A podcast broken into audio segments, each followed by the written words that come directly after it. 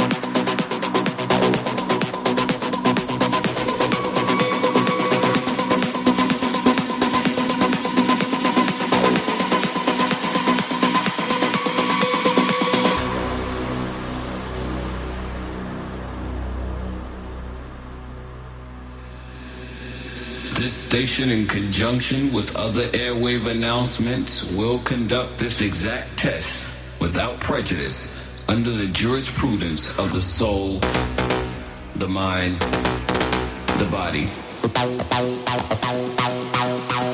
The soul, the mind,